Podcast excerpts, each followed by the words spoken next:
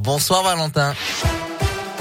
Bonsoir Adrien, bonsoir à tous. À la une de l'actualité, le secteur de la montagne va pouvoir enfin respirer. Oui, après une saison noire gâchée par la fermeture des remontées mécaniques en raison du Covid, les skieurs auront cet hiver accès aux pistes moyennant quelques gestes barrières. Tout d'abord, le port du masque sera obligatoire dans les télécabines et en extérieur dans les files d'attente et lieux de brassage. Une distanciation sera également imposée dans les files d'attente des remontées avec des contrôles aléatoires. En revanche, une fois installés sur le télésiège ou le téléski à l'air libre, les skieurs pourront tomber le masque. En parallèle, le pass sanitaire, lui, n'est à ce stade pas requis pour monter des pistes. Il pourrait le devenir si la situation sanitaire continue à se dégrader.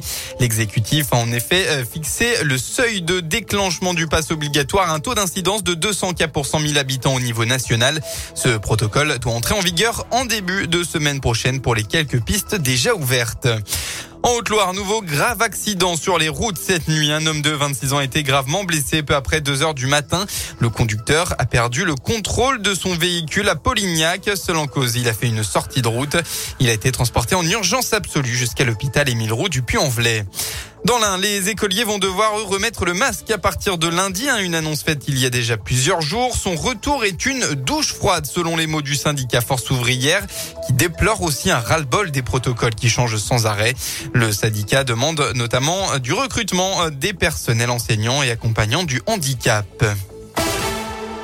On passe au sport en basket. Gros morceau pour la chorale de Roanne qui se déplace sur le parquet de Strasbourg ce soir en marge de la septième journée de Pro A.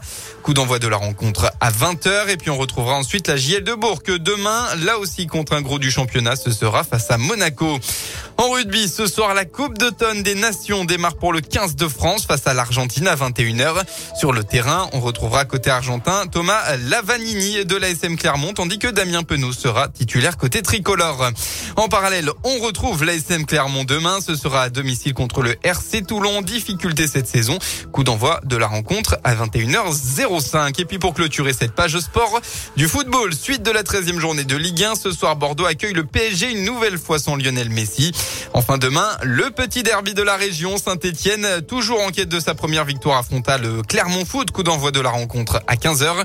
À noter qu'un rassemblement de supporters stéphanois est prévu demain à 13h30 devant le Zénith de saint Ils veulent exprimer leur colère face aux mauvais résultats du club et exigent la démission des dirigeants. Voilà pour l'essentiel de l'actu. On passe enfin à la météo. Le ciel va s'assombrir, s'assombrir ce soir pour laisser place à un temps tout gris demain.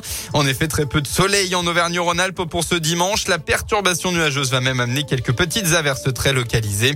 Côté température, ça reste stable. Il fera au maximum de la journée entre 7 et 11 degrés.